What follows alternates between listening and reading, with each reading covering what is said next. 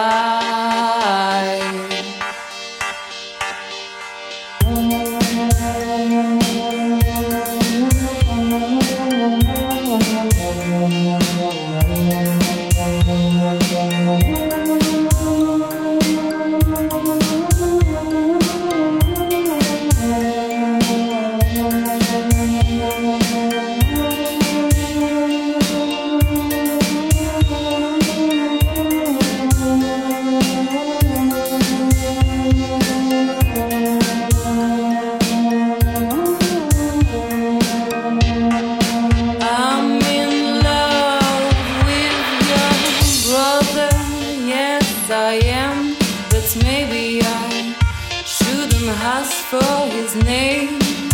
And you dance, oh, what I done.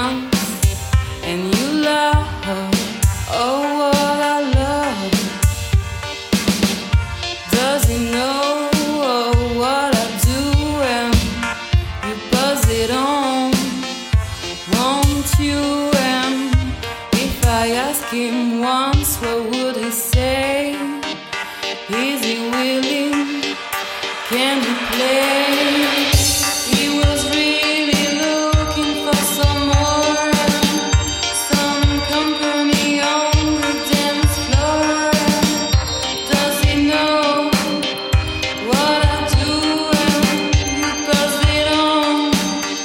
Won't